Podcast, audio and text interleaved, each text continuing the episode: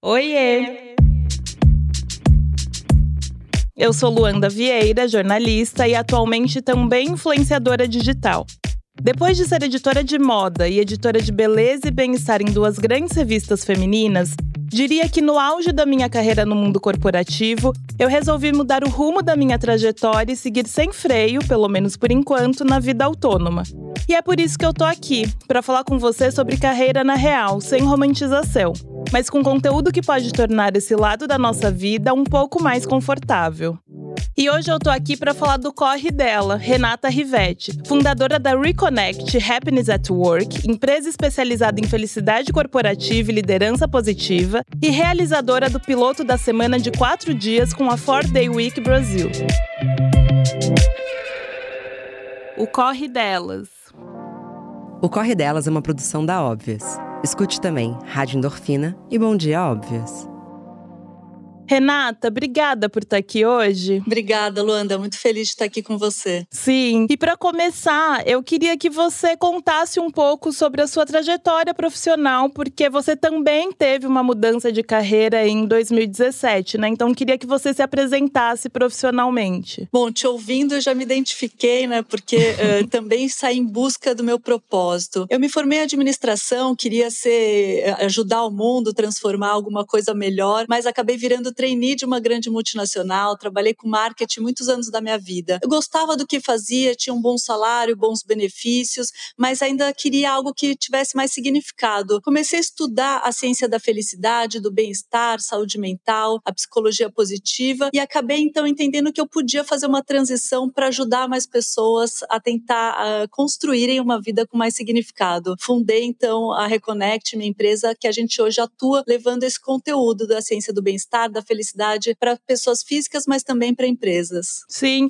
e eu acho muito interessante te ouvir, porque em 2017 ninguém falava exatamente sobre saúde mental, né? Então, o que, que te motivou de fato a ir para essa área? Onde você buscava essas referências e inspirações? Acho que foi uma busca muito pessoal de perceber que eu olhava ao meu redor, as pessoas estavam gostavam do trabalho de alguma forma, mas estavam adoecendo, né? Eu via muita liderança uhum. tóxica, assédios, abusos, as pessoas cansadas, né, sobrecarregadas. E aí eu comecei a perceber numa busca pessoal, né, que existia, principalmente fora do Brasil, né, nos Estados Unidos, o Harvard começou com a ciência da felicidade e uhum. começar a trazer ferramentas mais práticas para essa vida. Eu, eu acho que eu sempre fui uma inconformada de que não basta estar tá aqui sobrevivendo, né? Eu queria uma vida mais Sim. feliz, eu queria impactar o mundo. E aí foi nessa busca pessoal que eu entendi que existia um estudo uh, mais científico em relação à felicidade. Fui estudar, me especializei no tema e comecei a falar quando todo mundo de fato o tema ainda era tabu. Até hoje ainda ouço Sim. piadas, né? Como assim falar de felicidade, ainda mais felicidade no trabalho. Mas eu acreditava muito nesse propósito e, e fui levando isso, fiz a transição, arrisquei também tudo, né? Eu estava na uhum. Vivo, na Telefônica, com um cargo de gerente de marketing e, e aí eu falei que ia sair para trabalhar com felicidade. É, talvez fui, fui bem compreendida na época, assim, de ah, uhum. isso não uhum. existe, que coisa utópica, mas eu acreditei e hoje eu acho que o mundo mudou bastante, a gente tem falado de outra forma sobre o tema. Exatamente, assim, eu não sei se é correto de dizer, mas pela minha percepção, a gente passou a olhar muito mais para bem-estar e felicidade no trabalho de fato depois da pandemia, né? Que foi um momento ali que, pelo menos, foi onde deu o meu start, onde eu tive o burnout de fato. E acho que depois daquilo, algumas coisas, para quem se reconectou, para quem passou a olhar para a saúde mental, algumas coisas são inadmissíveis, né? Quando a gente fala de mercado de trabalho. Você sentiu essa diferença depois da pandemia, como seu trabalho foi recebido no mercado? Com certeza. Eu acho que o pós-pandemia fez a gente pensar um pouco na brevidade da vida, né? Então, se a vida é tão curta, o que, que eu estou fazendo? Eu vou ser feliz quando? Quando eu me aposentar? Quando eu tirar um sabático? Então, acho que esse foi o primeiro motivador mesmo da gente tirar o tema debaixo do tapete. Mas acho também, Luanda, que tem as novas gerações entrando no mercado de trabalho, né? Então, Sim. eu vejo que quando eu me formei, todo mundo queria ser trainee de uma grande multinacional, né? É ganhar verdade. dinheiro. E a gente aceitava sobrecarga, a gente aceitava abusos, a gente aceitava lideranças tóxicas. E hoje, uh, outro dia eu dei uma aula numa universidade e a aluna me falou assim: acho cafona ser workaholic. Eu achei bem bonitinho isso, né? Da gente pensar que uh, essa vida de viver só pro trabalho, da gente não ter qualidade de vida, da gente não cuidar da nossa saúde mental, da nossa saúde física, das nossas famílias, né? É algo que uh, é realmente é cafona, né? Assim, não tem por que a gente pensar em ter uma vida só para trabalhar. Para quê, né? Para ganhar dinheiro e um dia poder usufruir disso. Então eu acho que a gente teve esses dois grandes motivadores, né? Esse pós-pandemia da gente repensar sobre as nossas vidas e essas novas gerações que começam a buscar novos valores, que trazem o tema da diversidade e inclusão, que trazem as pautas ISD, né? Então a gente começa a entender que não dá mais para a empresa uh, atuar, né? A liderança falar sempre foi assim, eu cheguei aqui sofrendo e tem que ser assim uhum. daqui para frente, né? Eu tenho Exato. tentado muito desmistificar isso, de mostrar que dá para construir uma cultura mais saudável sem deixar também de, de ser produtivo, né? Sem deixar de realizar. Então acho que é uma construção que a gente vem fazendo melhor nos últimos anos mesmo. Sim, é muito interessante ouvir você falar sobre essa aluna, por exemplo, porque hum, eu acho que as gerações elas foram tendo que se adaptar de fato, né? Porque quando eu paro para pensar no meu caso, assim, há quatro anos atrás, a minha primeira, a primeira entrevista que eu dei para Óbvios, por exemplo, no Bom Dia Óbvios, eu era essa pessoa que tinha muito orgulho de falar que eu sou capricorniana, uhum. que eu trabalho muito, que nossa, aquilo era o motivo da minha vida. E aí eu fico olhando o quanto é, de lá para cá eu tive que mudar, tanto porque minha saúde pediu, tanto porque de fato ficou cafona você ser essa líder no mercado. Na época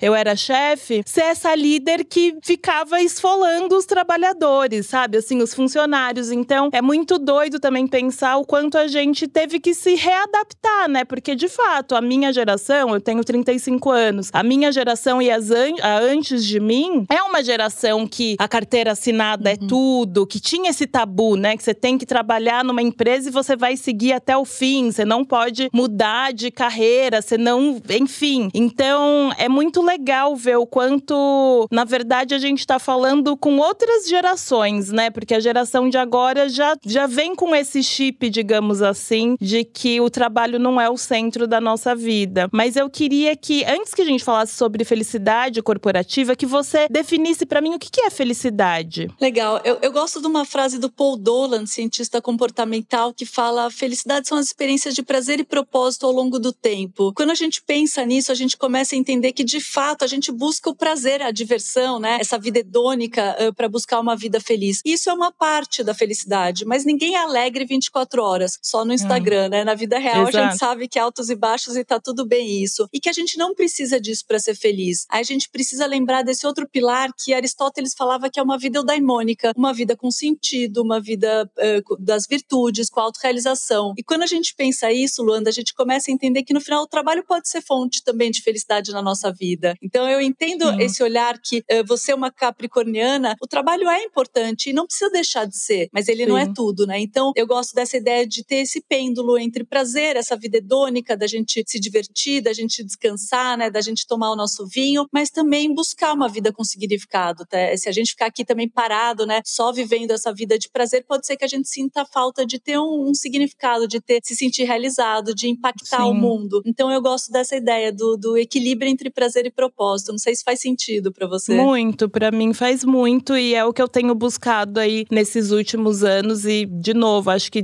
ter tido um burnout foi um divisor de águas na minha vida pessoal uhum. mesmo, porque eu passei a olhar para essa vida pessoal que na verdade não existia. E é muito difícil para mim ser essa pessoa que ama o trabalho e amo o que faz, eu amo ser jornalista, eu amo apresentar esse podcast, conseguir dividir uhum. o meu amor, a profissão com o que eu gosto de fazer fora daqui, né? Que eu acho que é uma coisa que as pessoas se questionam muito e acho que é o primeiro passo pra gente conseguir de fato entender como ser feliz em outras áreas da nossa vida, né? Eu acho que é esse equilíbrio. A gente pensa também, uh, quero uma vida sem nenhum desafio, não quero trabalhar, parece a vida dos sonhos, né? Ficar na praia uhum. tomando caipirinha. Mas isso também é um mito, na verdade. Uh, a gente vê os estudos mostrando que hoje, pra gente pensar o que é uma vida feliz, né? Quando a gente pensa quais são os aspectos importantes para essa construção, existe um modelo de seis aspectos que a psicologia positiva construiu ao longo das décadas, né, de, de estudo, que fala de seis aspectos importantes. O primeiro deles são as emoções positivas, né? A gente ter momentos de alegria, hum. de prazer ao longo do dia. O segundo são os desafios, né? Uma vida sem nenhum desafio, que a gente também não cresça, não se sinta evoluindo, se desenvolvendo, também não traz felicidade, né? Então é preciso esse engajamento. Sim. O terceiro aspecto e o maior preditivo da felicidade são as relações também. O quanto que a gente cultiva as relações na nossa vida, porque hoje é tudo também muito virtual, né? Então, isso é legal por um lado, porque aproxima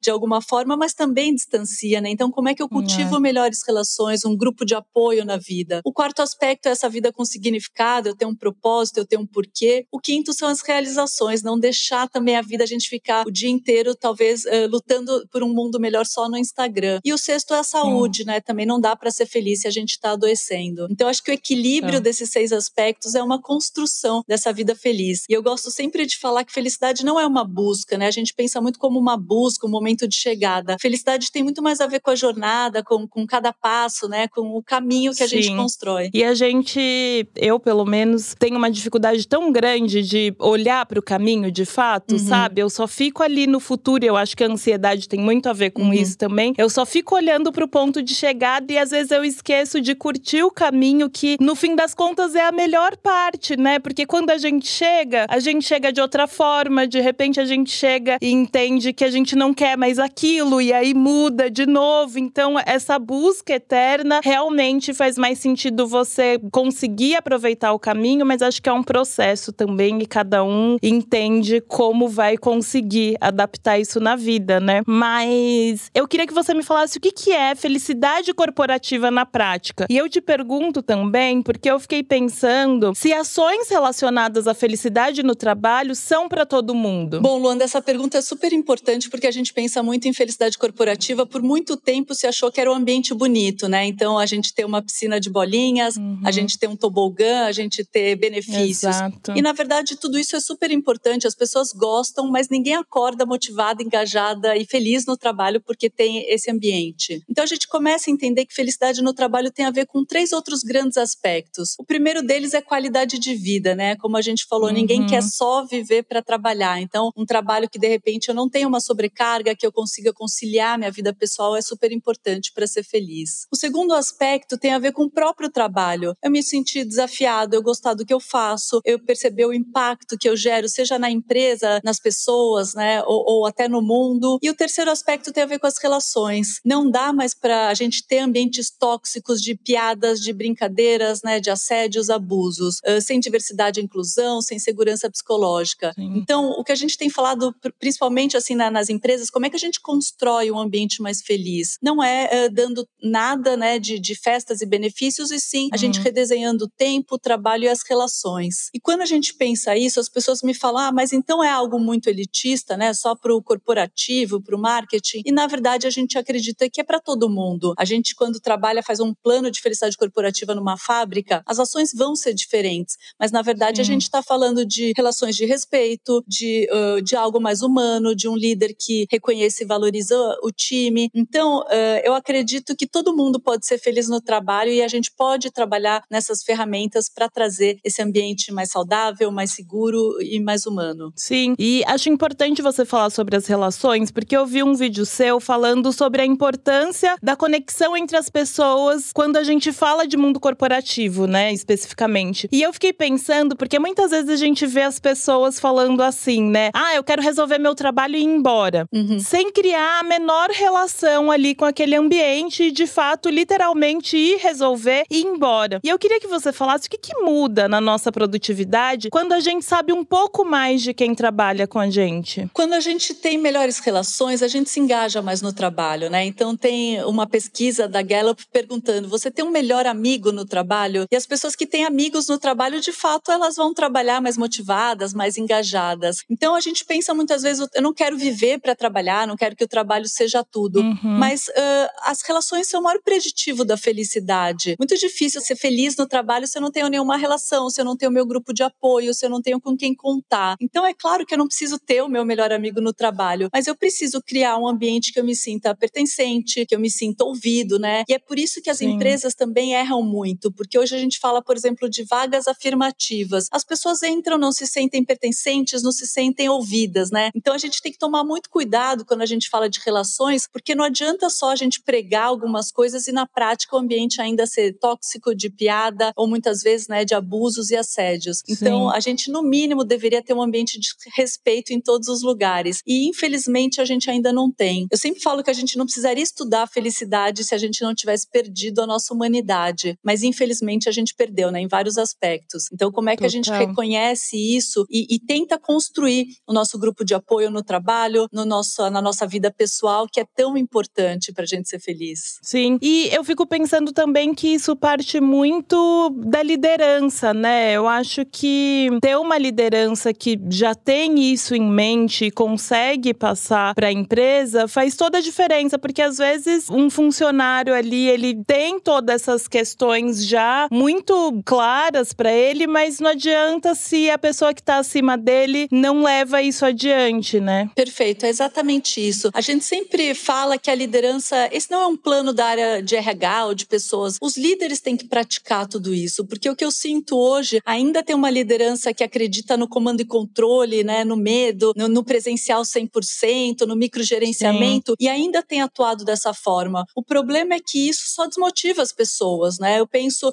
uh, se eu tenho um líder que me dá medo, que fica controlando cada passo que eu dou, eu não vou me engajar, ao contrário, eu vou fugir desse lugar, né? As pessoas não saem da empresa, elas saem do líder. Então, o que é. a gente tem conscientizado esse líder, que está na hora da gente criar relações de confiança, né? Horas trabalhadas não quer dizer nada de produtividade, de resultados. Estar sentado na frente do computador oito horas, cinco vezes por semana, o comando e controle, no final, não gera produtividade. Isso só adoece as pessoas. Então, você é. que passou pelo burnout sabe que o burnout não vem só de um cansaço, né? O burnout vem Exato. também de ambientes tóxicos, da gente se sentir muitas vezes abusado, né? Da gente perceber que o ambiente muitas vezes uh, não nos acolhe. Então, é preciso que esses líderes entendam que é uma nova forma de trabalhar que a gente precisa construir no mundo do trabalho. O, o jeito que a gente sempre atuou e, e, esse sofrimento que a gente tinha, não é porque sempre foi assim que a gente tem que manter isso, né? Então, como é que a gente olha que as coisas sempre foram de um jeito no mundo e que está na hora da gente mudar, da gente ser protagonista dessa transformação? Então, o que a gente tem trabalhado muito é num letramento da liderança, numa conscientização da liderança de que não dá mais para ser né, da forma abusiva que a gente sempre foi, uhum. e também da ferramenta para esses líderes, porque alguns deles não têm repertório, né? Não foram preparados para um mundo com essa nova geração é. que luta por valores, para um mundo híbrido, né? Então, muitas vezes não é uma, uma pessoa má, mas não tem o repertório para isso. Então, a gente tem ajudado a trazer a conscientização e as ferramentas práticas para essa liderança. Demais. E te ouvindo falar, eu fico pensando muito na minha época, de fato, no mercado corporativo e coisas que eu errei, assim, e que eu tenho total noção que culminaram no meu burnout, que era justamente essa questão da produtividade. Eu sempre soube que, para mim, o melhor horário para escrever era à noite. Uhum. Então, o que, que eu fazia? Eu passava o dia inteiro na redação, e óbvio, tinha que estar tá lá e tal, mas enchendo linguiça, na verdade, uhum. porque ali eu não tava de fato trabalhando. Trocava uma ideia que era importante e tal, mas o momento que eu funcionava de fato é quando eu ia para casa e passava a madrugada uhum. trabalhando. Então, eu tinha uma dupla jornada de trabalho, ou tripla até, porque não tinha essa flexibilidade do meu em relação ao meu momento criativo, né? Eu acho que cada área tem as suas especificidades, mas acho que quando você trabalha com criação, isso fica muito mais evidente, assim. No meu caso, por exemplo, porque eu trabalhava muito mais, mas eu não significa que eu produzia muito mais. Eu produzia num período que era ali de duas ou três horas que eu tirava da minha noite para fazer isso. Então, é, é muito exatamente doido. Exatamente isso. A gente tem um, um último estudo que mostra que das oito horas trabalhadas, a gente produz duas horas e 23 minutos. Então. Então, assim, a gente fica sobrecarregado, fica horas no trabalho, mas no final, muitas vezes cheio de distrações, com muitas reuniões, uh, com, é, com,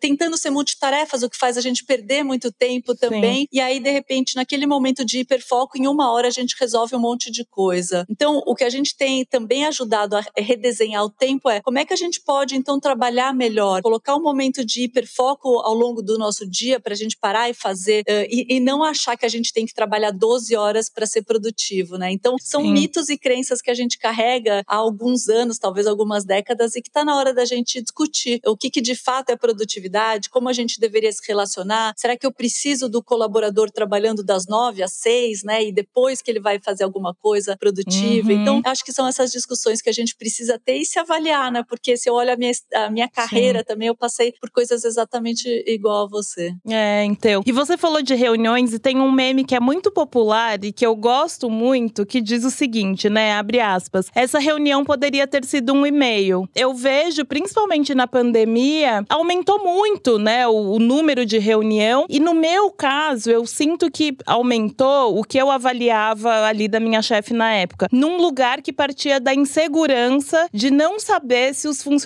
estavam de fato trabalhando ou não, né? Assim, Exato. então queria estar tá o tempo inteiro ali com um controle e no fim do dia a gente não conseguia fazer nada porque a gente não saía da frente do computador nessas reuniões. Então, quais são as possíveis soluções, assim, as possíveis soluções para que essa rotina de reuniões entre num fluxo mais saudável para todo mundo? Legal. É, é excelente isso, porque de fato eu sinto que a gente às vezes marca uma reunião com o time só para saber se estão trabalhando, né? O que é. no final só faz todo mundo ser mais improdutivo. Eu gosto de um case da Microsoft do Japão, né? O Japão, que é um país super workaholic, altos índices de burnout, uhum. né? O uhum. primeiro do mundo. Eles perceberam que tinham muitas reuniões, principalmente nesse pós-pandemia, e fizeram alguns testes. Reuniões de até 30 minutos com cinco participantes, só os tomadores de decisão, uhum. alguém conduzindo né, aquela reunião com uma ata muito clara do que ia ser discutido, e depois as decisões sendo uh, trabalhadas posteriormente. Isso reduziu a sobrecarga em 20% e aumentou a produtividade em 40%. Olha. Então eu falo que só da gente ter uma agenda definida do que vai, o que, que a gente vai discutir nessa reunião, tentar ser mais objetivo, ter as pessoas certas e não 30 pessoas, né? Porque hoje o que acontece é as reuniões são longas, mal administradas, a gente passa grande parte do nosso dia em reunião, muito por isso, né? Pelo comando e controle, pelo medo de no, em casa a pessoa não está trabalhando, né? Ou será que foi para praia? Será que foi surfar ou qualquer coisa assim? Então, como é que a gente começa a ter relações mais de confiança e entender que de repente a pessoa precisa do momento até inclusive de ócio criativo para ela sair dar uma caminhada no sol, na praia, e isso pode Sim. trazer até um olhar para ela de criatividade, né, ao longo do dia. Então, uh, regras de reunião é uma das principais construções que a gente tem discutido. Nessa né? semana eu estava na Heineken discutindo modo reunião. Como é que a gente uhum. pode, de uhum. repente, ter reuniões mais eficientes, mais produtivas, mais curtas, com, com definições mais claras do que vai ser dito, né? Sim, eu, eu visitei o, a Meta no Vale do Silício e as salas deles de reunião não têm cadeiras, eles fazem stand-up meetings para que as reuniões sejam objetivas. E aí eu fiquei pensando, Sim. é uma outra cultura, né? Hoje acho que a gente aqui ainda no Brasil tem essa cultura de reuniões longas. O problema de hoje é que muitas vezes é, tem um dado que 73% das pessoas estão fazendo outras coisas, né? Estamos aqui, mas não estamos. Isso, queria falar disso também. Então esse é o problema. A gente tem muitas reuniões, mas as pessoas nem estão presentes, né, de fato. Sim.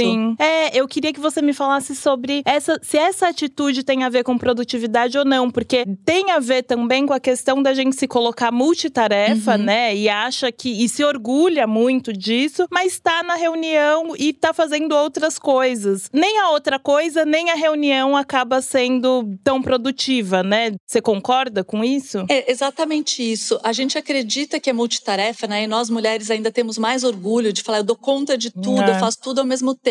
Mas na verdade a neurociência mostra que a gente é switch task, né? Então assim, se eu tô numa reunião e eu paro para responder uma mensagem, eu demoro mais 23 minutos para focar de novo. Então aquela reunião já já me perdi, nem sei o que está sendo discutido. Eu provavelmente vou responder uh, sem tanta clareza e também não vou participar da reunião com tanto tanta clareza. Então tá na hora da gente entender, né? A neurociência fala não somos multitarefas. Acho que a gente primeiro tem que entender Sim. isso. E essa cultura que traz essa essa multitask que a gente chama de uma cultura hustle agitada, ela também não funciona porque ela está adoecendo pessoas. Essa ideia de estamos 24 horas por conectados e fazemos tudo ao mesmo tempo, ela tem adoecido, né, as pessoas. Hoje a gente vê eh, quase Total. 40% das pessoas aí esgotadas com sintomas de burnout. Então tá na hora da gente entender que não somos multitarefas e que isso só traz improdutividade. Então tentar dar conta de tudo traz improdutividade e claro, muita infelicidade, porque quando eu tento, é. por exemplo, cuidar de algo na minha casa, responder uma mensagem, tá numa reunião e ainda tentar fazer alguma apresentação ou qualquer coisa assim, eu vou fazer tudo mal feito e ainda vou me sentir culpada, né? Então, hoje a é. gente tá com as, com as pessoas que a gente ama respondendo coisa do trabalho, o que me faz não estar nenhum dos dois muito bem, né? E no trabalho pensando em coisas também pessoais. Então, como é que eu consigo, de repente, dividir meu dia para que eu tenha mais controle do meu dia e não simplesmente reaja uh, às notificações que aparecem, né? Sim, exatamente. E eu fico pensando, falando em relação ao gênero, né? O quanto para nós mulheres é, é difícil virar essa chave, porque a gente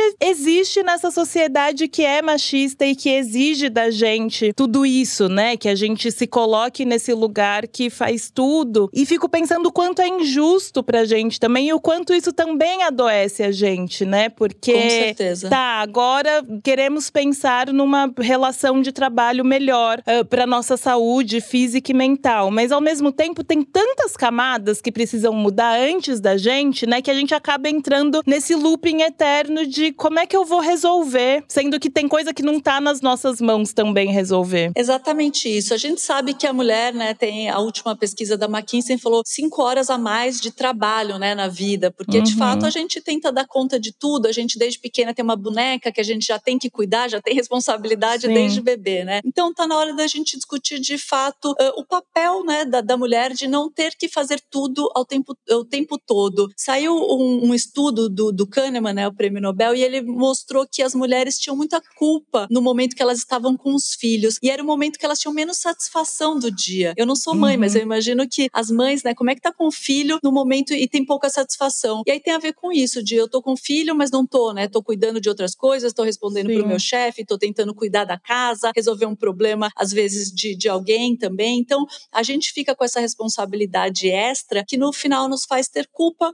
e nos leva muito à infelicidade, né? Então, hoje a gente vê os índices de adoecimento, as mulheres realmente em saúde mental têm muito mais impacto em ansiedade, hum. em depressão, em burnout, né? Então, a gente precisa ter discussões mais estruturais em relação ao mundo do trabalho. E claro, mulheres e grupos minorizados de forma geral, né? Porque Sim. hoje a gente, como eu falei, tem vagas afirmativas, as empresas fazem um monte de marketing em cima disso, mas as pessoas ainda sofrem coisas básicas, né? De muitas vezes não, não se é. sentir pertencente, de estar no almoço de eh, trabalho e todo mundo falando de coisas que ela não se sente acolhida ou que não tem a ver com a vida dela. Então, é. é algo muito mais estrutural e uma conscientização que tem que acontecer para a gente, como sociedade, de fato discutir felicidade. A, a, gente vê aí países, né, como o Butão, por exemplo, que as pessoas acham ah, é o país mais feliz do mundo. Não, não é, porque em indicadores eles têm várias dificuldades. Mas eu visitei o Butão uh, em 2022 e uma das coisas que eles têm como regra é não dá para eu ser feliz uh, pensando só no desenvolvimento econômico. Eu preciso pensar hum. no,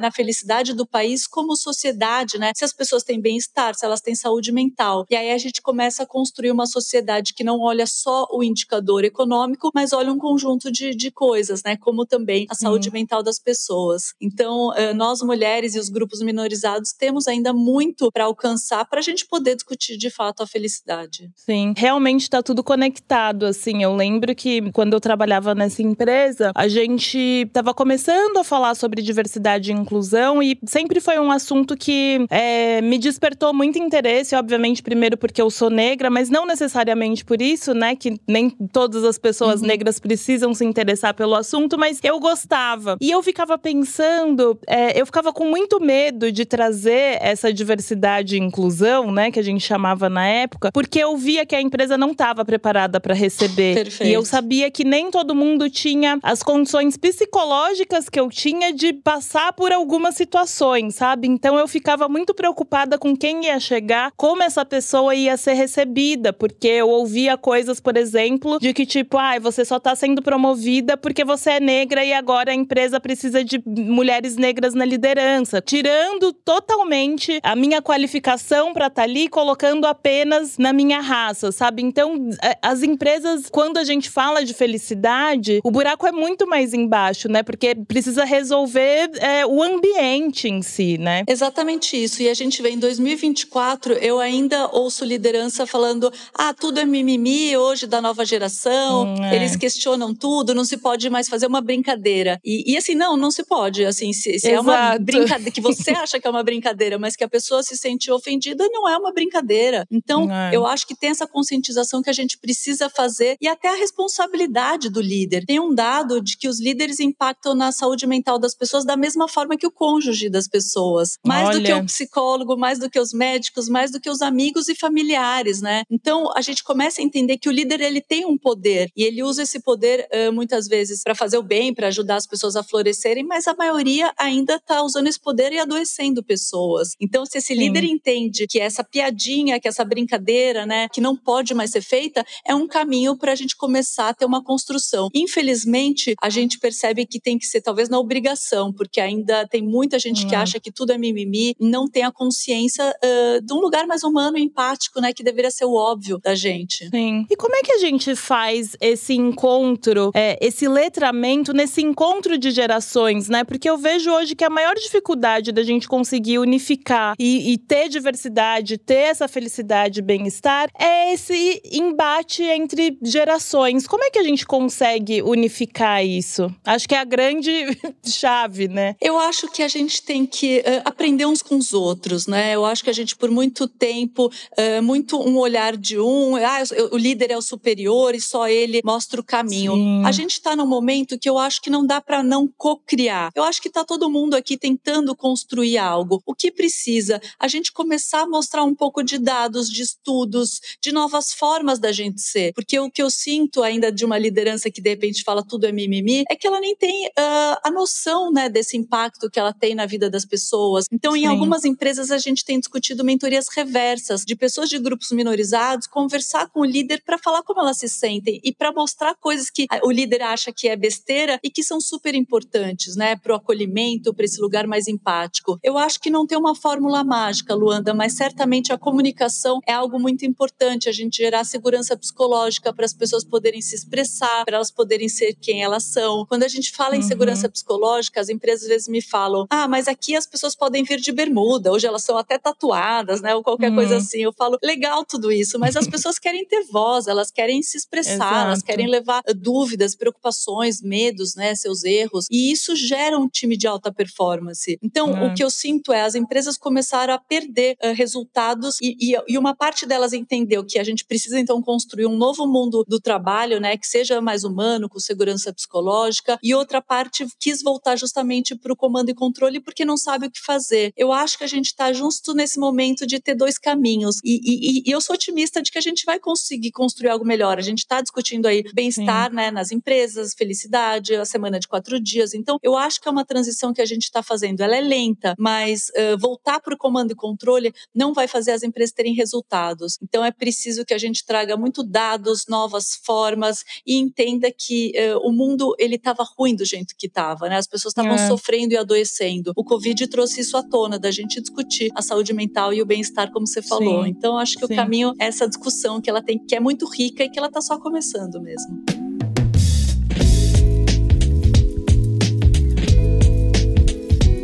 Você falou sobre a semana de quatro dias. Eu queria muito que você falasse um pouco pra gente aqui quais são os benefícios dessa redução, né? Tanto para as empresas quanto para os funcionários. Perfeito. As pessoas acham que é, ah, é só tirar a sexta, né? Então agora é o quinto uhum. e sexta-feira a gente simplesmente tira. E na verdade tem a ver com uma mudança na forma da gente trabalhar.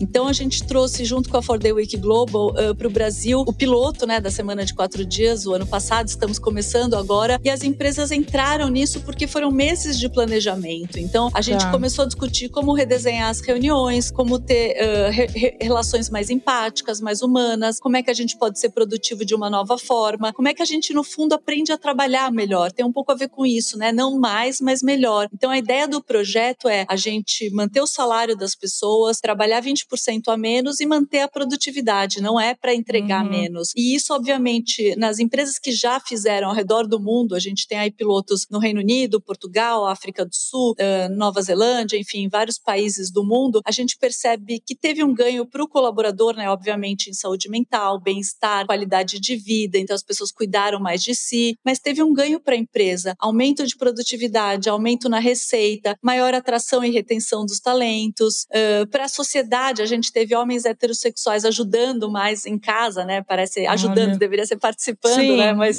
enfim, teve essa ajuda na sexta-feira, aqueles que estavam em casa, e também até redução de emissão de, de carbono. Então, hum. a gente começa a perceber que ele é um projeto de uma nova forma de trabalhar e que pode trazer benefício para a gente como indivíduo, né? Trabalhador, para as empresas e para a gente como sociedade. No Brasil, Sim. a gente está começando, as empresas, então, a gente está com 22 empresas trabalhando agora quatro dias dias por semana e elas fizeram uhum. escalas. Então não é que elas fecharam algum dia, mas elas fizeram ah. um time tira sexta, outro time tira segunda e assim elas estão tentando construir esse melhor modelo para a gente medir, né? Então a gente tem bastante pesquisas acadêmicas para entender daqui a alguns meses os resultados. Sim. E isso tem a ver com trabalho híbrido ou não necessariamente? Porque pode ficar confuso isso, né, para as empresas às vezes, tipo, ah, então vai trabalhar só de casa, mas não, não significa que está tirando quatro dias. Como que funciona? Legal. É, é, é um modelo que muitas vezes as pessoas pensam, ah, isso só funciona para um modelo, né? E na verdade a gente tem no piloto um hospital, tá, em São Paulo, uh, e a gente Olha. tem também uh,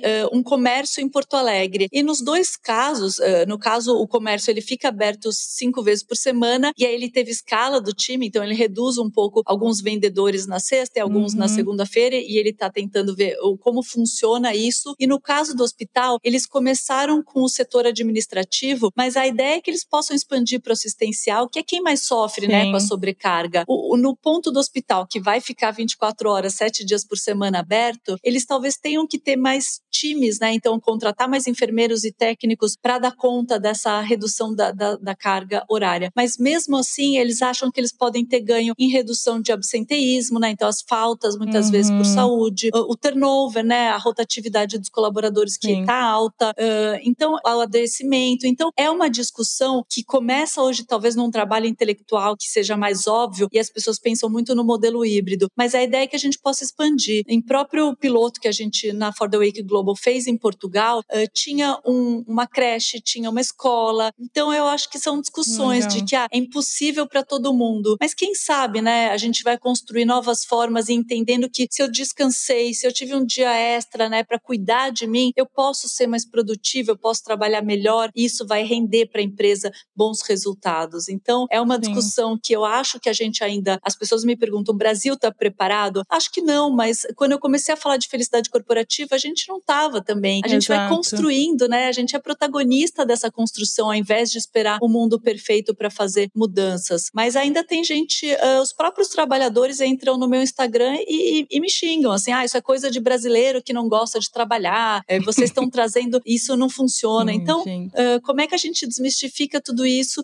e vai sim. construindo, né, esse caminho mais saudável, mas que também a gente está falando em produtividade, não só em redução Total. de horas. Não, e eu acho interessante um dado que você trouxe sobre o hospital, que de repente entendeu que vai ter que aumentar o uhum. quadro de funcionários, porque eu acho que também existe um medo entre os funcionários de ter uma redução de quadro de funcionários se vai ter uma redução de jornada de trabalho, né? E acho que esse exemplo é excelente para mostrar que muito pelo contrário, às vezes Exato. vai ter que criar mais, gerar mais empregos ao invés de diminuir. Isso é maravilhoso. É, eu acredito muito da gente começar a discutir um capitalismo mais consciente mesmo, né? Porque do jeito que tá, não tá bom para as empresas também, né? Então, quando a gente pensa Sim. esse modelo que a gente trabalhava de abusos, de assédio, de microgerenciamento, né? O modelo do Elon Musk, né? Que de repente fala, só quero gente no Twitter, ex-Twitter, né? Que trabalha, uhum. fala que tem que ser hardcore. De repente a pessoa fala, então eu não quero mais trabalhar nessa empresa. E essas Sim. empresas que ainda têm uma liderança que, que atua dessa forma, elas vão perder talento, né? Então, uhum. como é que a gente começa a discutir que dá para construir ser melhor para todo mundo, ser melhor para o indivíduo, para o trabalhador, ser melhor para a empresa e para a gente como sociedade, né? Construir talvez caminhos mais justos, mais empáticos, mais humanos Sim. e diversos, né? Sim. E eu acho que também colabora com algumas necessidades específicas, tipo voltando a falar de mulheres que são mães. Tem uma pesquisa da McKinsey que, se eu não me engano, eu até tirei de uma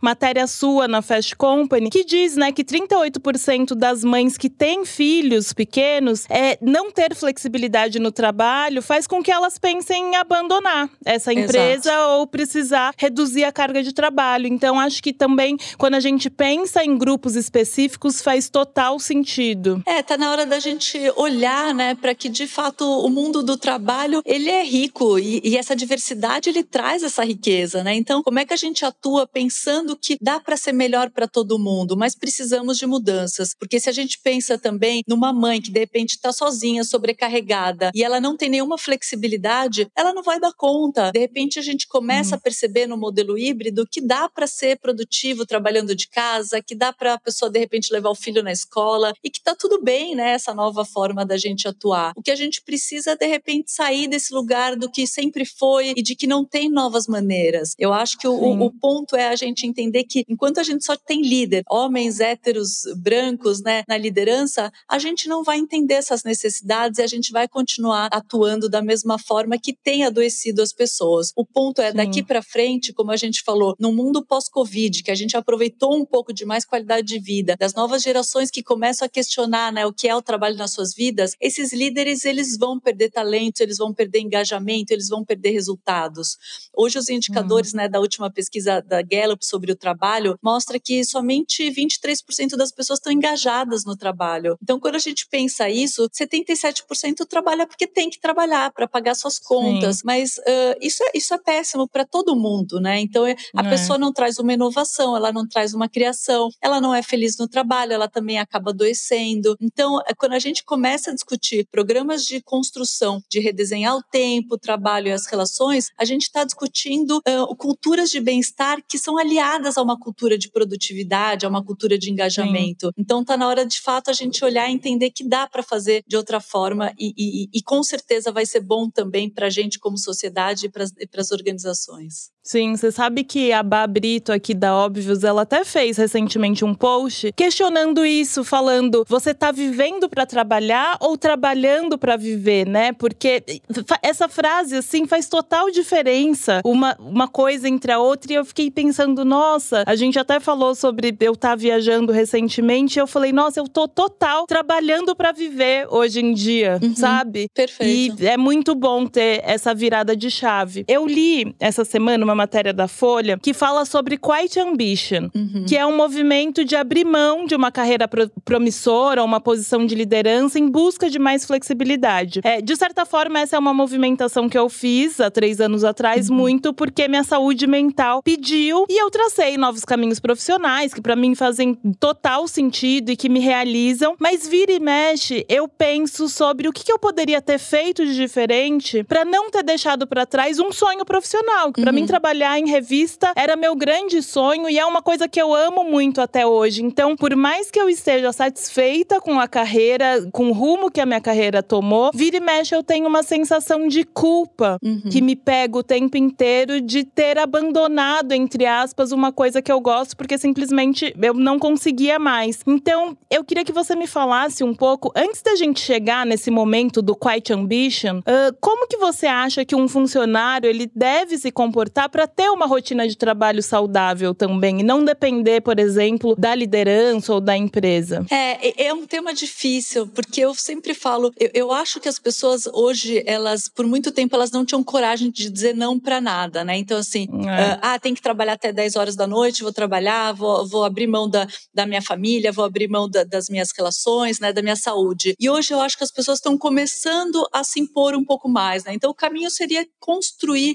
esse ambiente de também botar limite. Mas eu sei que nem sempre é fácil, né? Então a gente também não pode romantizar, porque às vezes as pessoas têm é. medo de perder o emprego, tudo. O que eu acho é as empresas precisam começar a fazer mudanças mais estruturais, né? Eu acho que nós, é. como indivíduos, a gente tem que uh, não, não se abusar, porque se, quando a gente se abusa, a gente vai adoecer, né? Então é. eu acho que de repente, ah, eu não posso parar, eu tenho que estar 24 horas conectado, eu vou responder meia-noite, né? Se meu líder me mandar um WhatsApp. Então a gente tem que tentar de fato começar a botar os limites, porque às vezes o líder nem percebe que ele está abusando. Pode ser um pouco igual você gostava de trabalhar à noite, né? Tem líder Sim, que gosta exatamente. de trabalhar de madrugada e vai mandar um e-mail, uma mensagem, mensagem né? Então, é. a gente também tem que mostrar assim os nossos limites. Então, acho que isso deveria ser o, o básico e, e, e, a gente assumir isso, né? Mesmo que isso é, impacte talvez em um conflito que a gente tenha que, que negociar e conversar. Sim. Mas quando a gente não tem essa segurança psicológica, eu acho que as pessoas ainda têm medo muitas vezes de falar qual o seu limite. Então, é. o que eu sinto é sair uma nova pesquisa mostrando que hoje as pessoas valorizam mais flexibilidade do que plano de saúde. Então, tá Olha. na hora também das empresas acordarem. E quando a gente mostrou esses dados,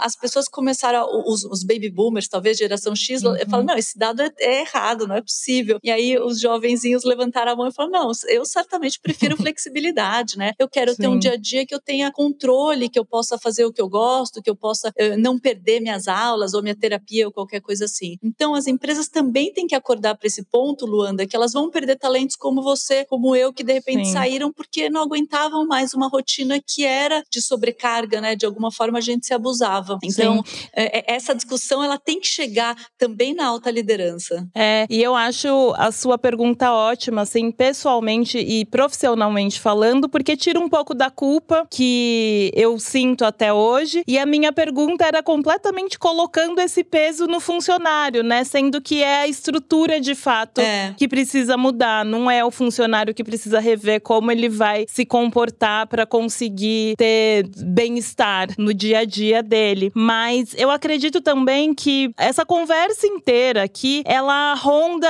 é, na disciplina, assim, tem muito a ver com disciplina. Eu tô entrando, por exemplo, no meu terceiro ano como autônoma, mas só agora, em 2024, eu consegui ter uma rotina de fato organizada. Por uhum. mais que eu seja uma pessoa super organizada com as minhas entregas, eu não tinha anotado ali na agenda. Segunda-feira eu vou fazer tal coisa, terça tal coisa. E esse ano eu resolvi que eu ia fazer isso. Mas eu entendi também que vinha de um lugar de acreditar que ter flexibilidade era não ter uma rotina, uhum. sabe? Era um pensamento completamente medroso até, porque eu acho que eu não queria ter burnout de novo e eu relacionava ter rotina com o meu trabalho, enfim. Então, para mim, eu tô há uma semana voltei pro trabalho e mudou completamente a minha forma de viver. Eu tô até mais leve e não significa também que eu tenho que ticar tudo que eu anotei ali, mas só de ter uma coisa para seguir, eu acho que principalmente uma pessoa como eu que sou controladora assim das coisas que eu faço, ter uma rotina com disciplina faz toda a diferença. Então, Renata, disciplina tem a ver com bem-estar no trabalho? Tem tudo a ver, tem muito a ver com felicidade, né? Então é perfeito o teu tá. caso, porque por muito tempo eu também achei que não, agora eu vou contra tudo, né? Vou ser o oposto do que eu fui na empresa. Então, daí, e o pior é que daí a gente fica sofrendo também muitas vezes, Sim. né? Então, quando a gente pensa o que que traz felicidade, né? A gente pensa, uh, os estudos mostram, a genética é, é, uma predisposição, assim, a gente tem um ponto de partida. Tem pessoas mais otimistas, mais resilientes, né? Que estão sempre sorrindo. Então, existe um fator genético, existe um outro que são as circunstâncias externas, né? Então, uh, onde eu moro, uh, o meu trabalho, quanto eu ganho, as condições externas da minha vida. Mas isso é mais importante para quem não tem as necessidades básicas atendidas do que para quem tem. Porque para quem uhum. tem, isso é um grande mito. Assim, se eu moro em São Paulo ou em Paris, que a gente fica achando, ah, um dia se eu morasse em outro lugar, uhum. se eu fosse uhum. promovida, se eu tivesse uma casa um pouco maior, se eu tivesse um carro importado ou qualquer coisa assim, esse é um mito da felicidade. Quando eu conquistar algo, eu vou ser feliz. E na verdade, isso influencia muito mais para quem não tem, óbvio, porque daí também não dá para romantizar a felicidade em pessoas pessoas em situação de vulnerabilidade, né? Uhum. Difícil falar de autorrealização para uma pessoa que não tem uma comida, que não tem onde Sim. morar. Mas para quem tem, isso não vai mudar uh, a sua felicidade. E aí vem esse terceiro aspecto, que são as nossas escolhas, Luanda. E aí tem tudo a ver com disciplina, tem tudo a ver com autoconhecimento, tem tudo a ver com autorresponsabilidade. Eu comparo muito a felicidade com, com a saúde. Eu uh, falo, eu adoraria fazer musculação uma vez por ano, tá ótimo, garantir a minha saúde.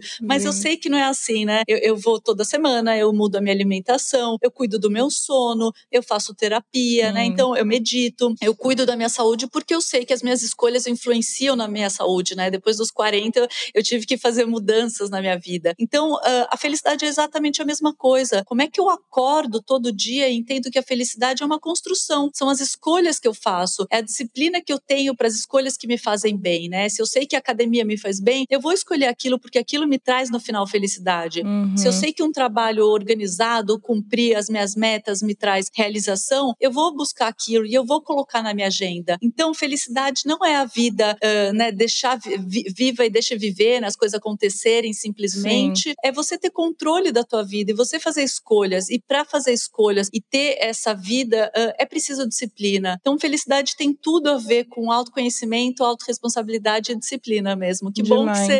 Uh, a gente precisa ir testando, Sim. porque é isso, né? A gente gente acredita em até coisas utópicas do que, que é a felicidade, ou como ter bem-estar e felicidade. E aí a gente uhum. vai para um lado de total liberdade e de repente total liberdade não me faz feliz também, né? Eu preciso Exato. sim de, de, da disciplina, das escolhas, abrir mão de algumas coisas também. Felicidade também é dizer não para algumas é, coisas. Total. Então eu acho que é isso. Eu acho que autoconhecimento é a grande chave do negócio, principalmente em tempos de redes sociais, da gente conseguir entender que o que faz bem para mim não necessariamente faz bem para você, né? E vice-versa. E aí para finalizar, eu queria que você falasse um pouco sobre o quanto celebrar as conquistas está relacionado com um dia a dia corporativo mais leve. Perfeito. Eu, eu falo que em dezembro a gente faz muitas celebrações, né? As empresas uh, fazem festas, reconhecem as metas, uh, as pessoas, mas no dia a dia elas se esquecem muito. E felicidade tem, no trabalho tem muito a ver com essa cultura de reconhecimento. Então, é da gente todo dia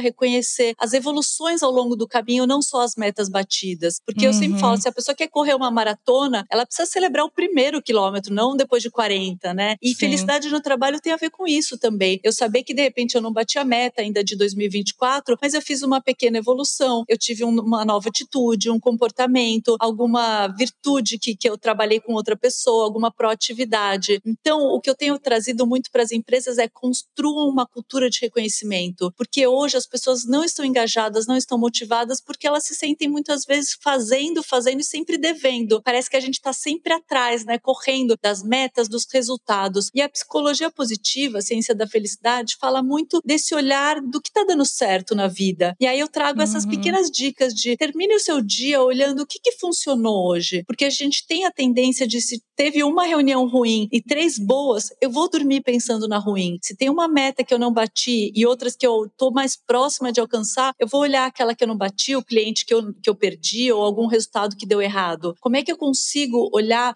durante o meu dia esse olhar mais positivo? Porque a nossa tendência como ser humano é olhar aquilo que não funciona, né? Então, como Sim. é que a gente traz mais um viés positivo de que tem um monte de coisa para a gente celebrar? Seja, né, às vezes está no trânsito na Paulista, mas será que não tem um pôr do sol? Será que não dá para ter um outro olhar? Você pode ouvir um podcast bacana, né? Então, uhum. Então, eu acho que é esse olhar que a gente tem que trazer para o dia a dia. E lembrar que é isso, né? Felicidade é essa construção, felicidade no trabalho tem a ver com o tempo, com a, o meu trabalho e com as relações. E não vai ser um momento raro, extraordinário que vai me fazer feliz. Sim, exatamente. Renata, obrigada. Obrigada pela generosidade, disponibilidade de compartilhar todo esse conhecimento com a gente, pelo trabalho que você entrega e que faz toda a diferença pra gente no Brasil como sociedade, enfim. Obrigada mesmo. Eu que agradeço, assim, muito bom estar com você, assim, uma referência e que a gente possa ir construindo, né, cada vez mais espaços para essas discussões. Então, adorei Sim, o papo. Obrigada, Construiremos. Luanda. E para quem está ouvindo a gente, obrigada, continuem compartilhando e até o próximo.